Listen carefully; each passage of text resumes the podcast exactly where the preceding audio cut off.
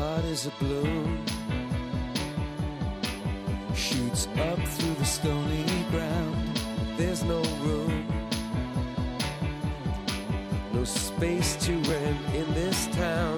You're out of luck. And the reason that you had to care, the traffic is stuck.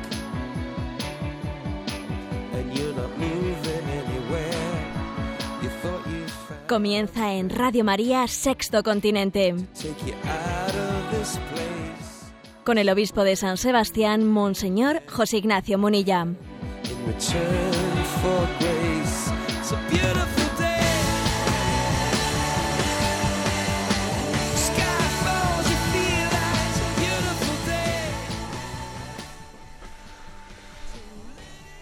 Un cordial saludo a todos los oyentes de Radio María. Un día más, con la gracia del Señor, nos disponemos a realizar este programa de Sexto Continente que los lunes de 8 a 9 de la mañana pues realizamos aquí en Radio María. Bueno, pues vamos a ver. eh, creo que este programa, bien sabemos todos que es un programa que intenta caracterizarse por, pues por intentar iluminar desde la perspectiva de la doctrina social nuestra, nuestra vida. Queremos ver la, la realidad con los ojos del Señor. Fijaros si es pretenciosa, ¿no? Si, si tenemos una- un ideal alto, si queremos que el Señor nos ayude a ver la realidad desde sus ojos, bajo la acción del Espíritu. Este es el programa de Sexto Continente que además también realizamos en interacción con los oyentes, pues a través de las redes sociales, en Twitter con la cuenta arroba obispo munilla, en Facebook, en el muro de Facebook que tiene el nombre de mi nombre personal, José Ignacio Munilla, y a través de un correo electrónico, sextocontinente arroba radiomaria.es, recibimos preguntas o aportaciones de los oyentes que, que después también pues tendrán su, su lugar, su espacio en este programa.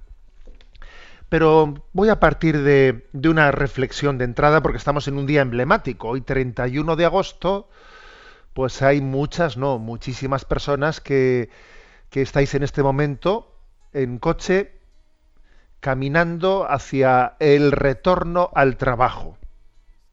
Hoy es un día en el que se produce el regreso de las vacaciones. ¿eh? Y yo soy consciente de que hay muchas personas que, bueno, muchas personas en esta sociedad que lo viven mal, lo viven como una, pues algo duro. Y además también existe el síndrome, digamos, un cierto síndrome que suelen los psicólogos eh, designar, igual que si existe ese síndrome pos, posparto, que a veces es depresivo, curiosamente que tenía que ser pues un momento de gozo pero pues es que a veces después de ese del parto de dar a luz algunas madres suelen tener ese síndrome de pequeña depresión. Bueno pues también a veces ocurre que después de las vacaciones que uno tenía que venir con las pilas cargadas pues siente una cuesta arriba muy grande no Mm, permitidme unas breves reflexiones ¿no? que iluminen este retorno nuestro al trabajo. Primero eh, creo que tenemos que aceptar la necesidad que tenemos de saber descansar. Sí, porque a veces pues podemos tener un punto de voluntarismo ¿eh? en el que parece que aquí es mejor cristiano el que el que no descansa. ¿eh? Y es mejor cristiano el que es tan trabajador, es tan servidor del reino de Dios, es tan, tan servidor de su familia que no descansa. No, y eso es algo, y eso tiene algo de voluntarismo. Jesús en el Evangelio nos enseñó a descansar y les dijo a sus discípulos, venid a un lugar aislado a descansar conmigo. Es verdad que a veces el voluntarismo no nos deja descansar. Cuidado con ello. También me parece importante saber identificar cuáles son nuestros cansancios. Porque una cosa es el cansancio físico, otra cosa es el cansancio mental, otra cosa es el cansancio emocional y otra cosa es el cansancio espiritual. Cansancio físico ya sabemos cuál es. ¿eh? Algunos oficios, algunos trabajos que tienen un especial esfuerzo físico, pues son más propicios para generar ese cansancio. Bueno, la mayoría de los trabajos hoy en día, ¿no? Pues quizás generan un tipo de cansancio más que físico, mental. Y es verdad que es importante saber descansar, ¿no? Descansar mentalmente. Qué importante es. Porque cuando uno se da cuenta de que mm, retorna a leer, a estudiar, a trabajar, habiendo tenido, habiendo hecho ese, eh, ejercicio de dejar, ¿eh? de dejar las cosas y dejarlas en manos de Dios, pues entonces ve que le cunde mucho más, me cunde más el estudio, me cunde más la lectura, me cunde más el trabajo. O sea, el cansancio mental muchas veces es superior al físico. Ojo, que existe otro tipo de cansancio que es el emocional. El emocional. ¿eh? que está, que es, mm, su, que es de alguna manera examinar cuáles son nuestras alegrías y cuáles son nuestras tristezas. Y es verdad que la vida de un cristiano tenemos que subrayar que por encima de todo existe una alegría, la alegría de sabernos cumpliendo la voluntad de Dios, ¿no?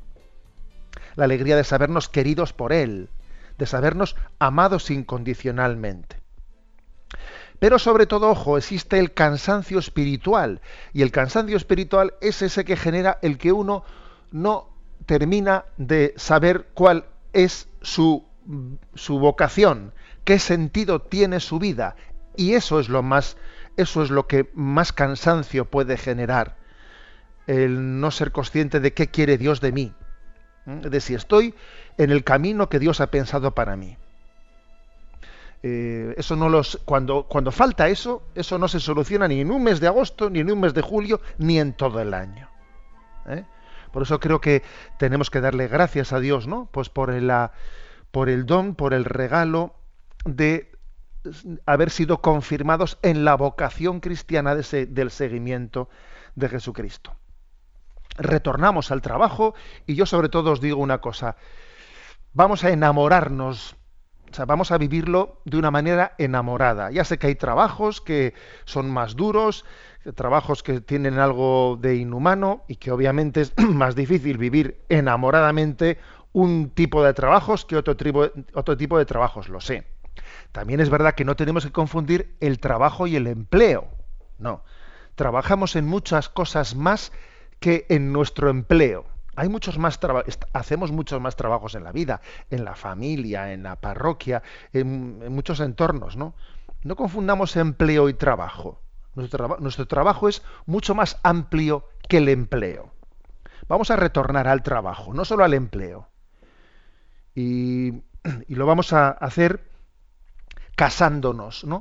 O sea, abrazando nuestro día a día, abrazando nuestro trabajo como un lugar de santificación. El trabajo no es una maldición de un paraíso perdido, sino la única, la, eh, única forma de volver a gozarlo, el único medio de volver a gozarlo. Voy a enviar, eh, voy a enviar esta, este mensaje a las redes sociales en este momento, queriendo, queriendo con ello animaros a todos, ¿no? A que nos entreguemos a nuestro trabajo en este retorno del 31 de agosto, conscientes de que, de que el Señor nos espera en nuestro trabajo, no solo en nuestro empleo, ¿eh? en nuestro trabajo. Este es el mensaje. El trabajo no es la maldición de un paraíso perdido, sino el único medio de, volver, de volverlo a gozar. ¿eh?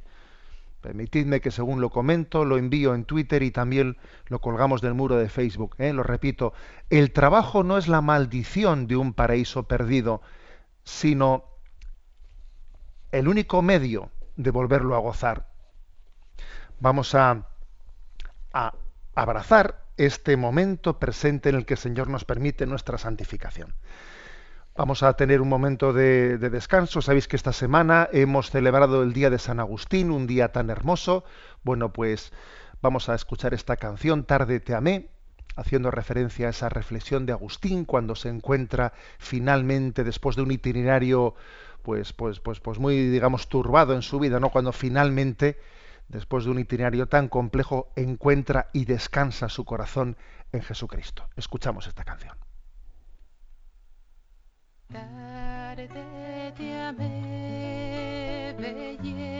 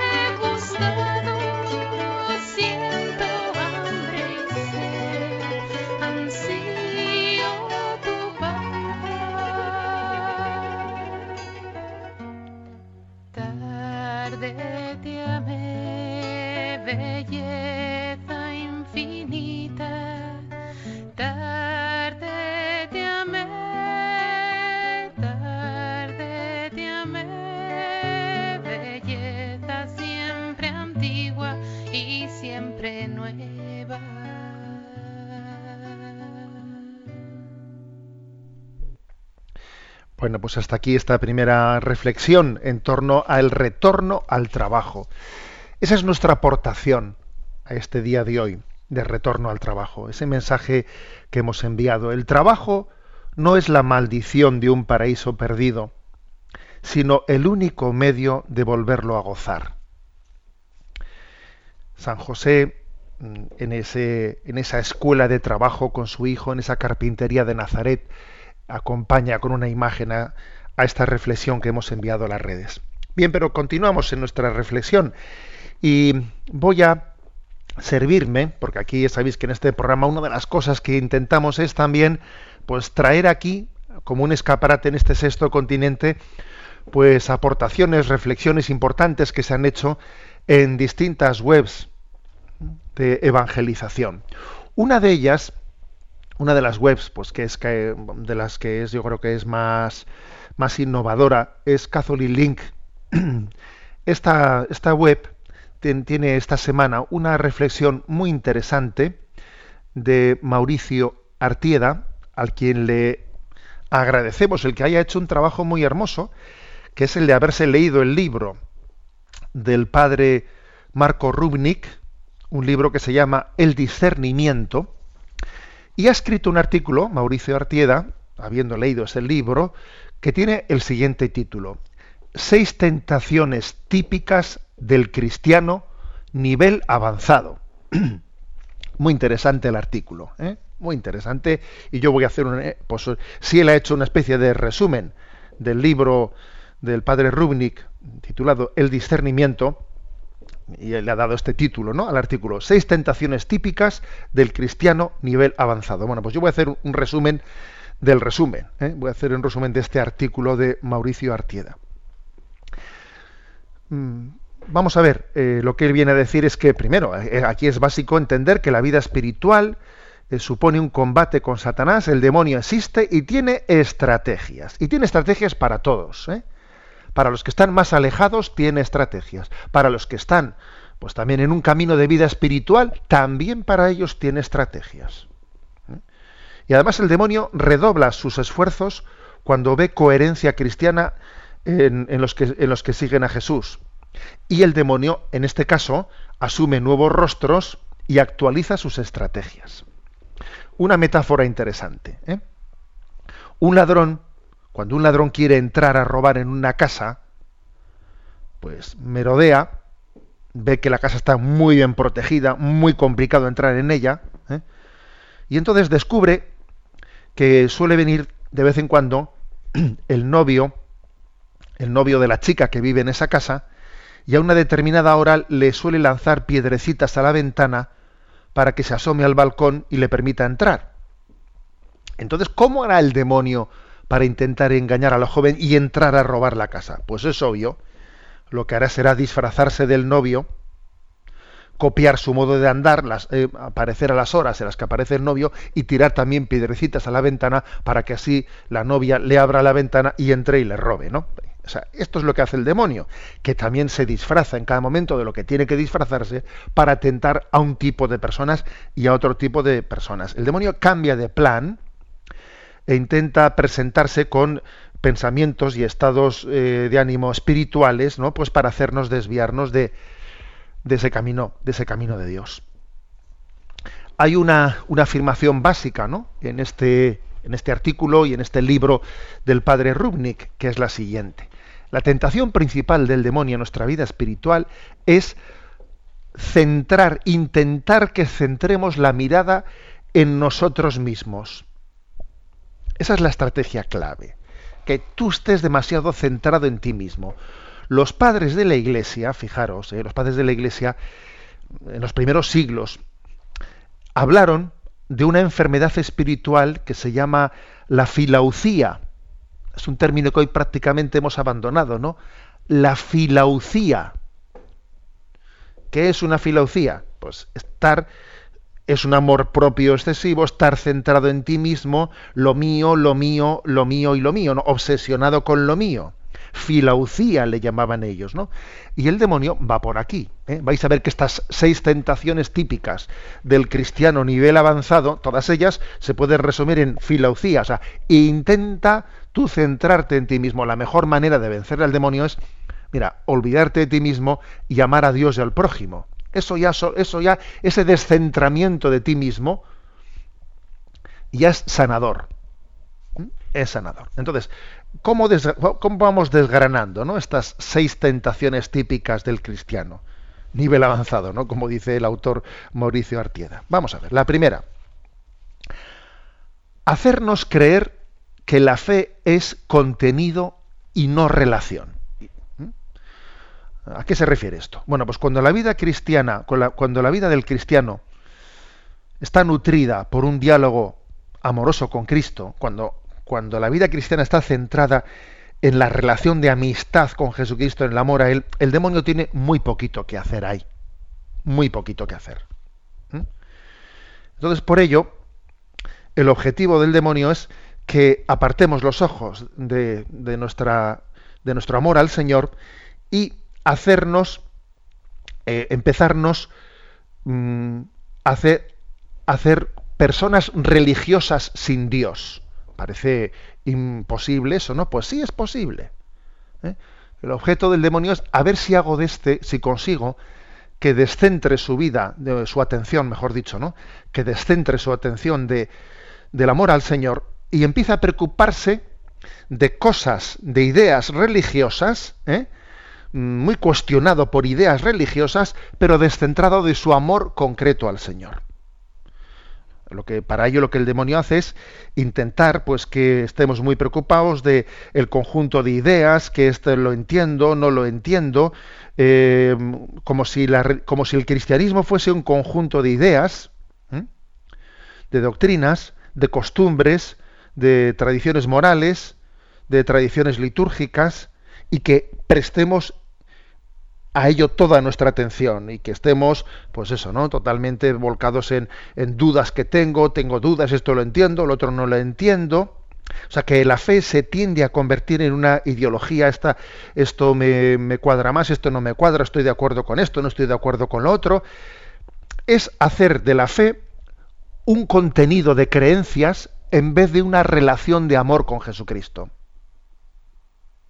El demonio consigue que tú te centres ¿no? en, tus, en tus líos interiores de que en esto creo, en esto no creo, esto lo entiendo mejor, lo entiendo peor, en vez de estar centrado en tu relación con Jesucristo. Esa es la primera tentación clave del demonio, de filaucía. O sea, centrarte en ti, en tus ideas. ¿Mm? Uno dice, hombre, no es, incompatible. Sí, sí, claro que no es incompatible, pero, pero digamos que el demonio afina, afina y hace que el centro de tu corazón no esté centrado en la relación con el Señor, sino en los contenidos, ¿eh? en los contenidos de la fe, en las ideas, ¿no? Eh, en vez de en la relación personal del Señor, con el Señor.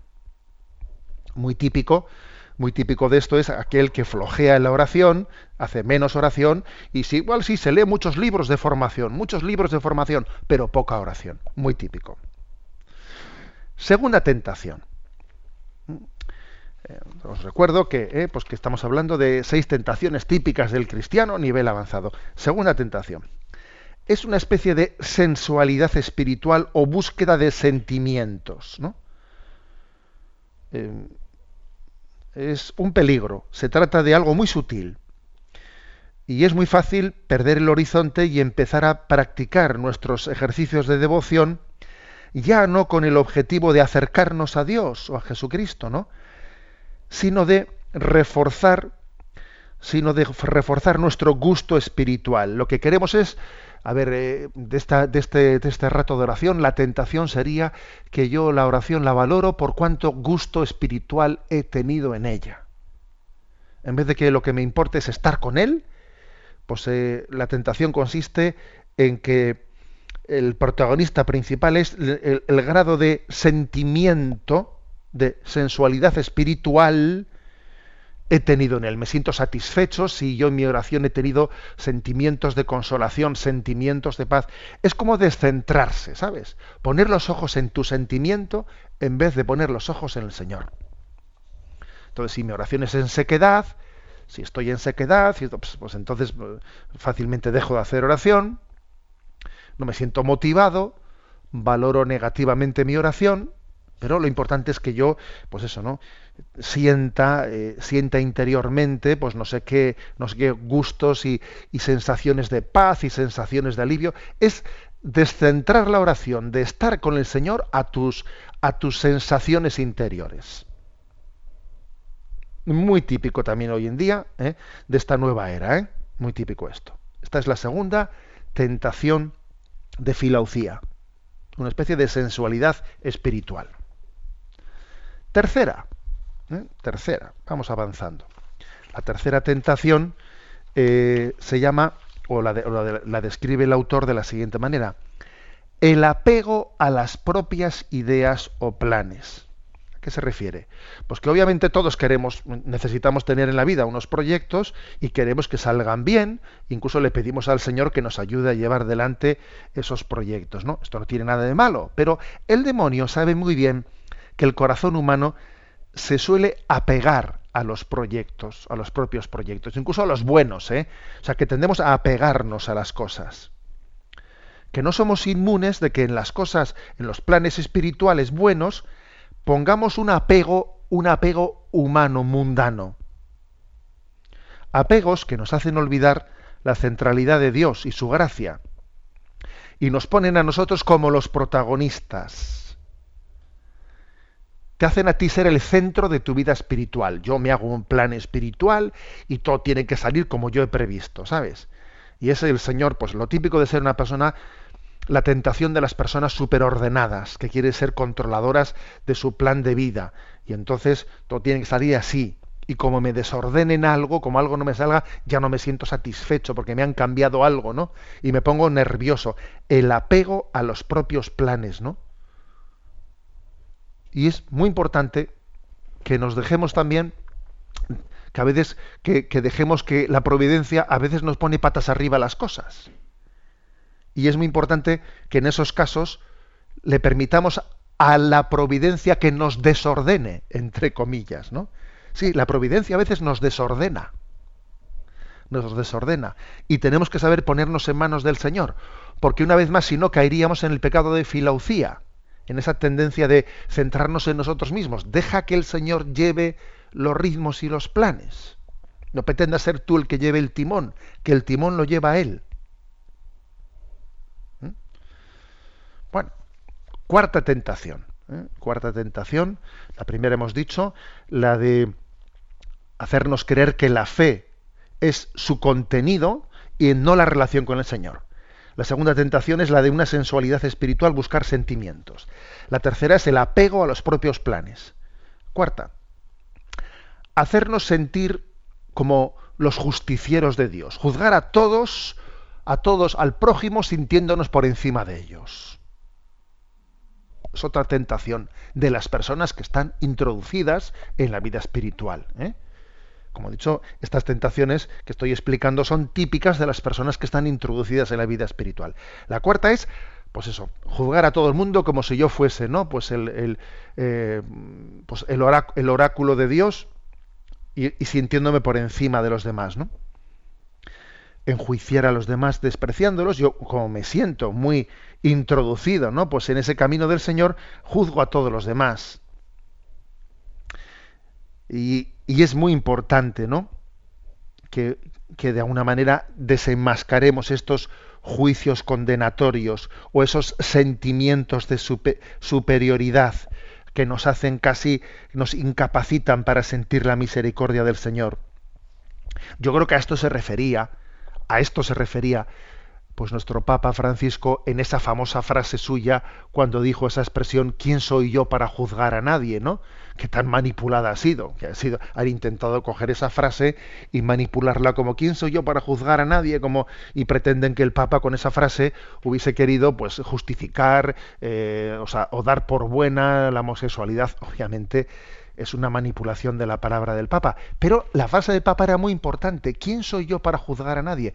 Es la frase es la frase de Jesús que dice, mujer, nadie te ha condenado, yo, yo no te condeno. Es decir, que yo, no, que yo no voy a mirar al mundo con una mirada condenatoria, que yo tengo que mirar a todos los que me rodean con la mirada de Dios que tiene esperanza en ellos. O sea, yo tengo que tener, mirar a los demás con esperanza.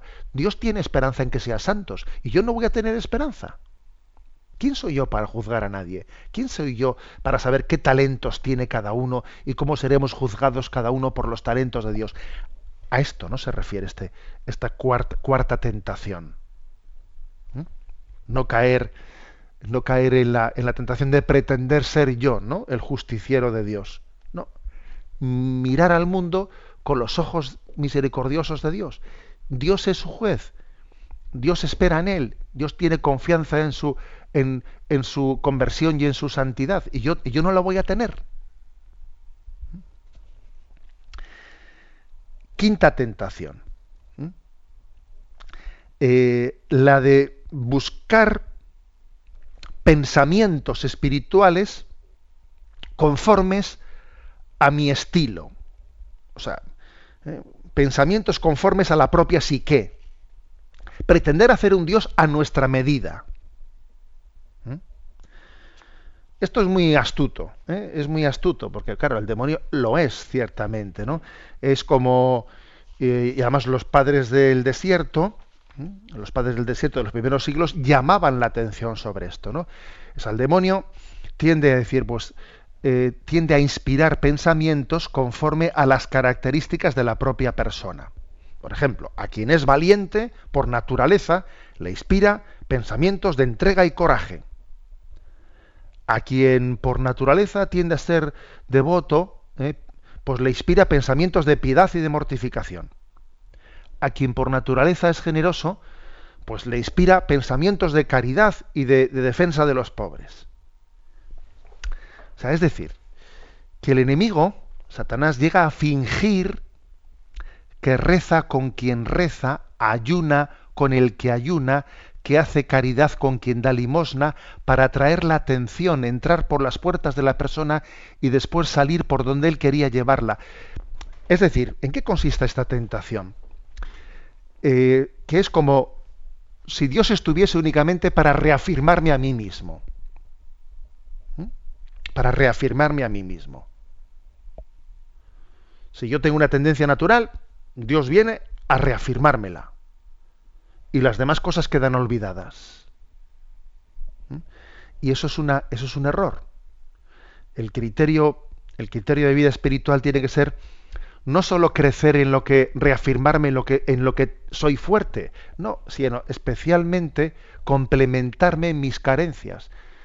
En esto soy más débil, pues precisamente en eso tengo que pedir la gracia.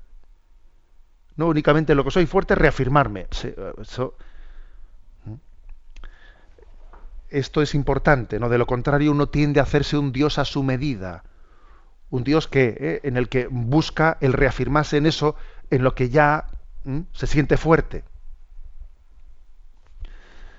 Es, por lo tanto, si por ejemplo una persona tiene una tendencia personal que es muy echada para adelante, muy valerosa, pues será muy importante que cultive las virtudes, no solo la del valor y la energía y la entrega, que eso ya le sale natural, ¿no? Sino será muy importante que, que cultive pues las virtudes complementarias la de ser paciente, la de no juzgar a los que a, los débiles, etcétera, ¿no? etcétera. ¿eh? Eh, el criterio último de la vida espiritual tiene que ser, ¿no? Pues la el Cristo total ¿eh? y la, la revelación plena de Jesucristo en el Evangelio, no seleccionada, no a gusto del consumidor y menos todavía y no seleccionada desde la propia sensibilidad, ¿no? Por último, ¿eh? Eh, la última de las tentaciones, ¿no? que estamos diciendo que todas ellas tienen un punto en común, todas las tentaciones, digamos, sutiles del demonio, que son la filaucía, o sea, el intento de que te centres en ti mismo, ¿no? que estés siempre pensando en ti mismo. ¿no? La última tentación es la falsa percepción del voluntarismo, de que uno, de que las cosas me salen bien por mí, ¿eh? pues por, por el esfuerzo que he hecho una especie de soberbia espiritual. Fijaros bien que el maligno es capaz de tentarnos con cosas para que, podamos, para que podamos superar esa tentación y así nos sintamos fuertes. El demonio es capaz de hacer eso, de tentarte en ciertas cosas para que tú ¿eh? las, le venzas al demonio y el demonio se deja vencer y así tú te sientes muy seguro de ti mismo. Esto lo dicen los padres eh, del desierto. Eh. Fijaros bien, el demonio es capaz de tentarte de ciertas cosas y dejarte luego la ventaja de que tú venzas las tentaciones y así digas, ¡jo, qué machote he sido, eh! ¡Qué machote he sido! Si yo tengo, si yo tengo capacidad, ¿eh? Si yo sí me lo propongo. Querer es poder, tú. Querer es poder. Sí, sí. Si te propones, las tentaciones las vences. El demonio es perfectamente capaz de soltarte el hilo, soltarte el hilo para que te creas capaz por ti mismo. Es una falsa, digamos, soberbia espiritual que va de la mano de la falsa creencia de que somos capaces de vencer cualquier tentación. Y sin darnos cuenta, sin darnos cuenta, sí, decimos, si la gracia de Dios no somos nada, sí, sí, sí, pero en el fondo te crees capaz, te crees capaz por ti mismo ¿eh? de, de, de, luchar contra las tentaciones, ¿no? Y curiosamente, después del voluntarismo, viene el batacazo. Primero el demonio te hace creer en tus propias fuerzas. Y la siguiente movida del maligno es abandonarnos, abandonarnos a la desesperanza, porque cuando uno ve que, esa, que esa, falsedad, que esa, que esa, presunción que él tenía de poder las cosas por sí mismo no, es verdadera, el demonio entonces ya te, te hace experimentar el batacazo. Te, lleva a, ver que no eres capaz, entonces te abandonas la esperanza de ser ayudado por Dios y entonces tiendes a desesperar de la misericordia. Primero te hace presuntuoso y luego cuando ya pues te pone una, una tentación que tú por ti mismo obviamente no puedes superar, entonces te desesperas. Y entonces te pegas el batacazo. Bueno, me parece un artículo muy interesante, ¿eh? que como digo lo tenéis en Catholic Link, una página web muy de las, de, las muchas interesantes ¿no? que hay en, la, en, las redes sociales y que, eh, de las que están en, Internet. Y este artículo de Mauricio Artieda, que tiene como título Seis tentaciones típicas del cristiano nivel avanzado, pues es muy interesante. ¿eh? Las repito. Tienen las seis como, como punto, digamos, de conjunción la tentación del demonio de centrarnos en nosotros mismos lo que se llama la filaucía, ¿eh? en, el, término que utilizaban los padres de la Iglesia. Y esas seis tentaciones las identificamos de la siguiente manera. Primera, hacernos creer que la fe es su contenido, en vez de centrarnos en la fe como relación personal de amistad, y amor con Jesús. Segundo, mm, valorar o sea, centrarnos en la sensualidad espiritual, en la búsqueda de sentimientos, en vez de en la fe de estar con Jesús. Tercera tentación. El apego a los propios planes. Sí, muy buenos, sí, sí, muy santos, sí, sí, pero mis propios planes. Cuarta tentación. Hacernos sentirnos los justicieros de Dios, juzgar a todo el mundo. Juzgarlo, ¿eh? en vez de mirarlo con los ojos de Cristo. Quinto pensamiento, quinta tentación, perdón. Pues reducir, ¿no? Reducir eh, la vida cristiana a los pensamientos que de alguna manera sean conformes a mi personalidad, a mi psique. Seleccionar, ¿no? Seleccionar del cristianismo aquello que me reafirma, haciendo un poco un cristianismo a mi medida, ¿no? Que confirma mi, mi personalidad en vez de buscar complementar mis carencias. Y el sexto punto, el falso perfeccionismo, el voluntarismo, la soberbia espiritual de quien, ¿eh? de quien es tentado de creerse capaz, creerse capaz de afrontar las tentaciones en vez de abandonarse en la misericordia de Cristo. Bueno, muy interesante el artículo y obviamente muy interesante el libro del cual está un poco extractado, ¿no? que el libro es El discernimiento, ese es el título, El discernimiento del padre Marco Rubnik. Bueno, pues tenemos un momento también ahora de, de, reflexión en torno a una, a una canción preciosa que me ha enviado uno de los oyentes, titulada Limpiando lágrimas de dolor. Voy a leer, como es en inglés la canción, que es preciosa, tiene una, tiene una voz de una niña impresionante. Em, voy a leer la traducción del canto, una parte por lo menos. Antes de acostarme a descansar, hago al Señor una pequeña súplica. Sé que tengo todo lo que puedo necesitar, pero esta oración no es para mí. Hay demasiada gente en este día que no tiene un lugar tranquilo donde estar. Que cese toda lucha y que todos tus hijos puedan ver la paz limpia sus lágrimas de dolor.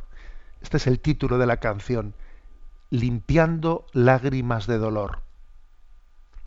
Creer en un día en que el hambre y la guerra pasarán y habrá esperanza en medio de la impotencia. Que cada gorrión será, sea contado, que oigas sus gritos y escuches sus plegarias. Obviamente os podéis imaginar que me parece que he seleccionado ¿no? este canto porque estamos también conmovidos por todas las imágenes y las noticias que nos están llegando de cómo pues está viendo pues esa, esos flujos migratorios desde, desde Siria, desde Irak, desde otros lugares, gente que huye de la guerra. ¿Cuántos cristianos están intentando huir, cristianos y no cristianos, ¿no?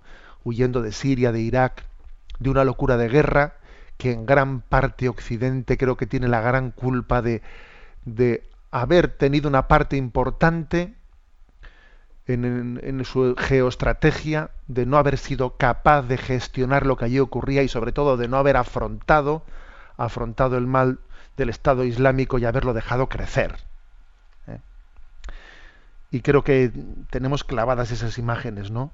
Y queremos tener, queremos que este canto nos ayude a hacer nuestro acto de solidaridad con, con todos esos que huyen. Continúa el canto diciendo, creer en un día en que el hambre y la guerra pasarán y habrá esperanza en medio de tanta impotencia. Voy a tratar siempre de creer que podremos sanar los corazones que se afligen. Por favor, ayúdanos a no ignorar los gritos de dolor de este mundo. Escuchamos esta canción.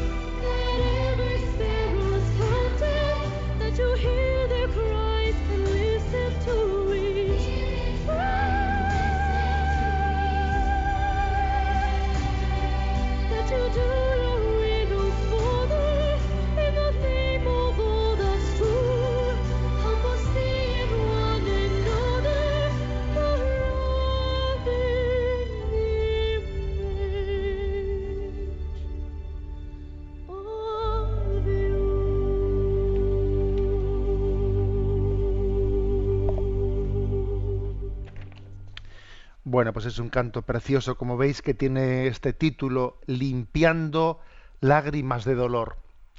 Es verdad que no podemos, ¿no? no nos sentimos impotentes de, de, poder evitar el sufrimiento de esas personas que están eh, inmersas, ¿no? en esos riesgos tan graves, en esos flujos migratorios en el que tantísimas personas fallecen.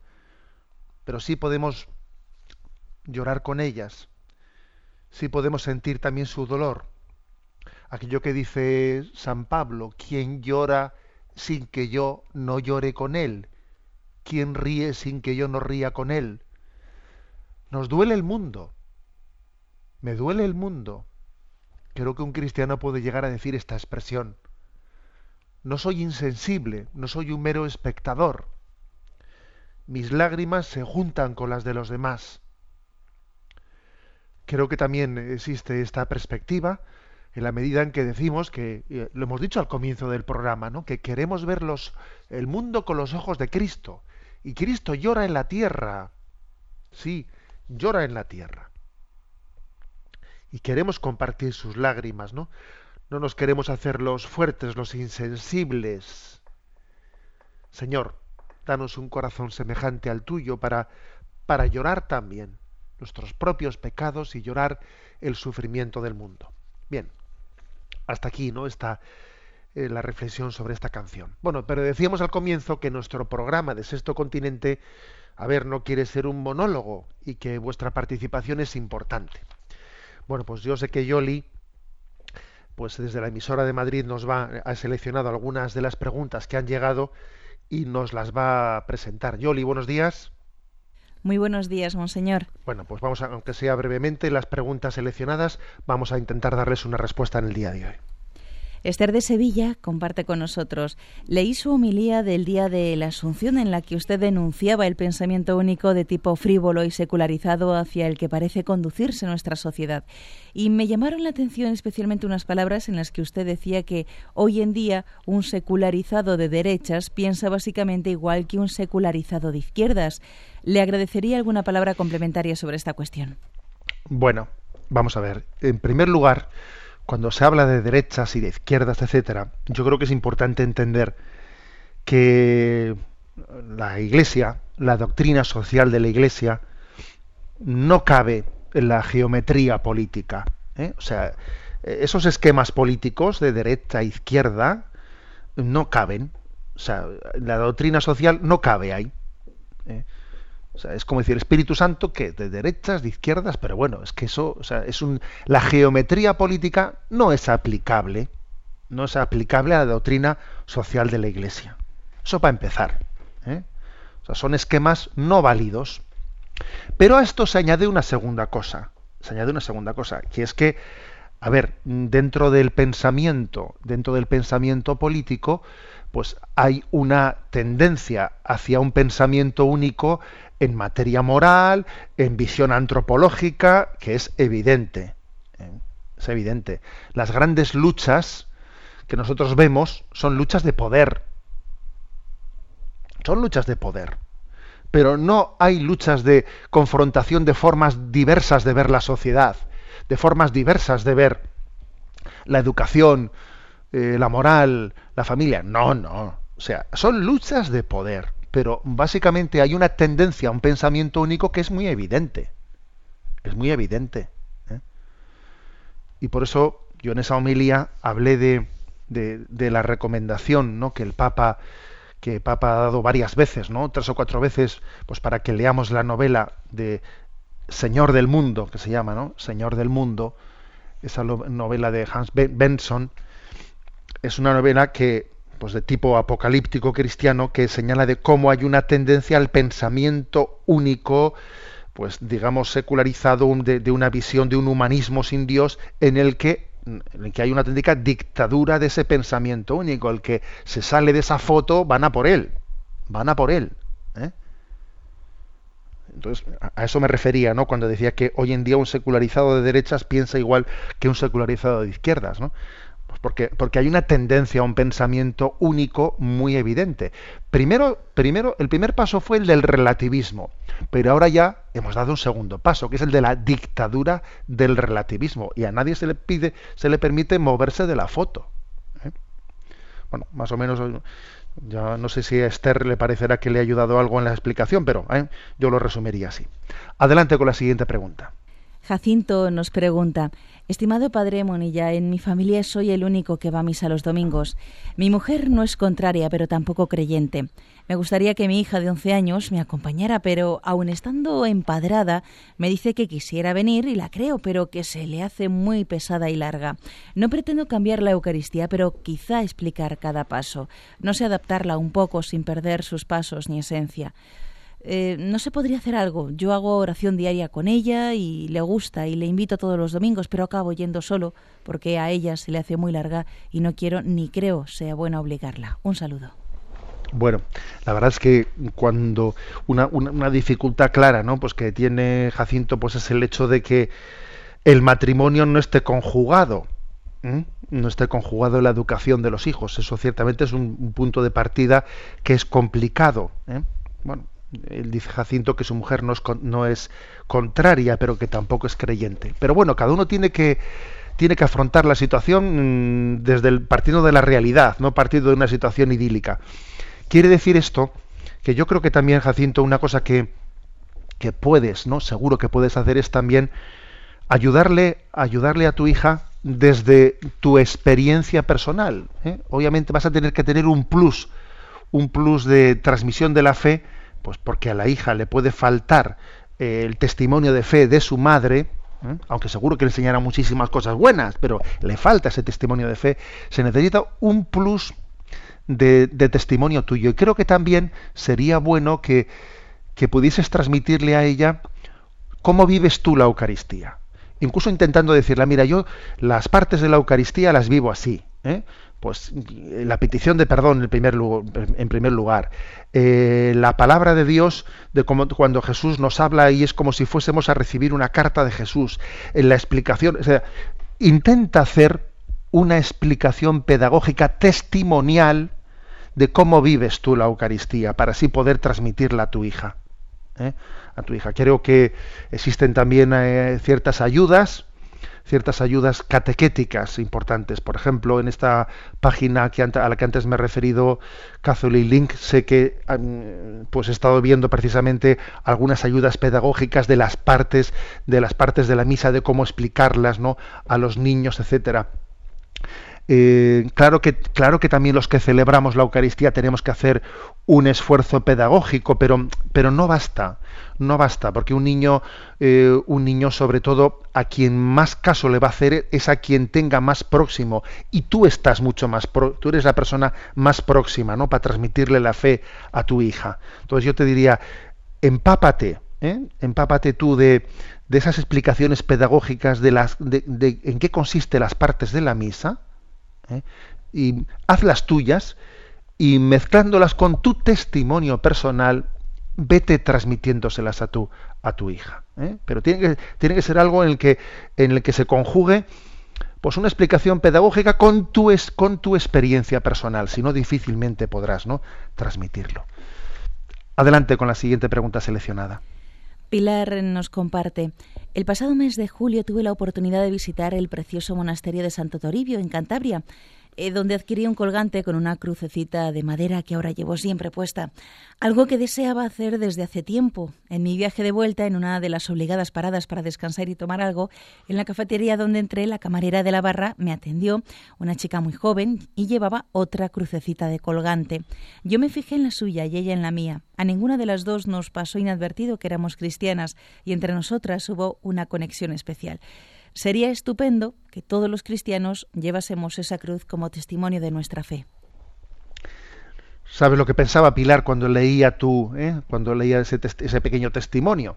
Pues pensaba en que quizás, claro, pues los, los sacerdotes, los sacerdotes que, que vestimos, ¿no? Mm, Vestimos de sacerdotes y que, y que externamente, pues estamos significados. En eso quizás no nos damos cuenta, ¿no? Sí, bueno, sí nos damos cuenta, porque cada vez es más, o sea, cada vez es más chocante, ¿no? Pues que la gente vea a un sacerdote por la calle y al verte te identifican y, el tipo de reacciones que hay cuando te ven son muy distintas. ¿eh? Eh, Uno percibe casi eh, en, en los rostros de las personas que te rodean, percibe, mm, pues eso, ¿no? Reacciones contradictorias, ¿eh? de todo tipo. Es cierto que también, ¿no? Pues cuando uno lleva un distintivo externo, yo como sacerdote, pero, pero tú, pues un- una cruz estamos dando un testimonio ante el cual hay reacciones distintas. A veces no, a veces no fáciles, ¿eh? A veces, a veces incluso hasta con, con cierto, un cierto desprecio, etcétera. Pero el, el- el que mm, el que nos sintamos llamados, ¿no?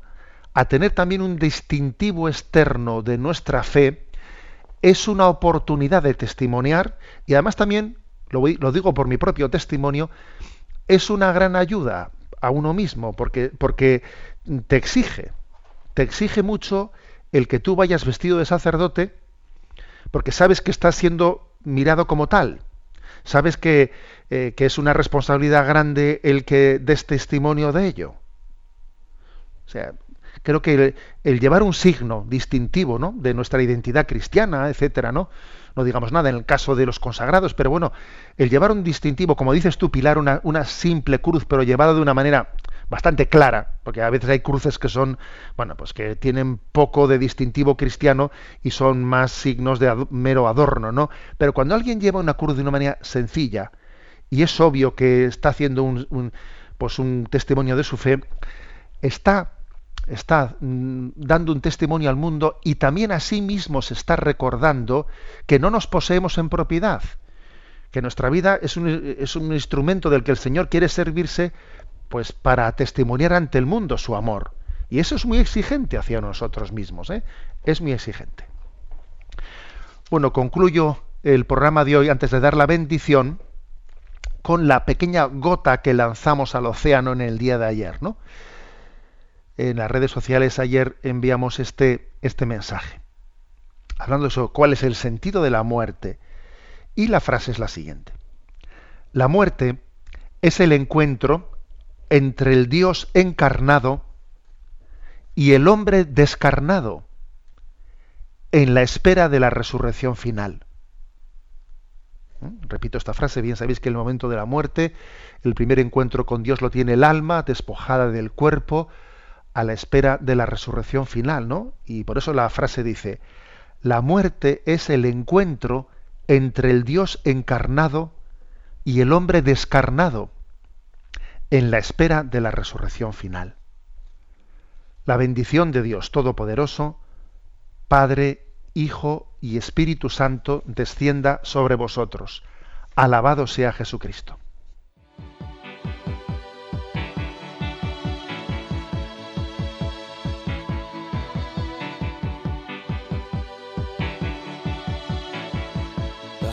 Is a balloon, shoots up through the stony ground. There's no room, no space to rent in this town. You're out of luck, and the reason that you had to care, the traffic is stuck, and you're not moving anywhere.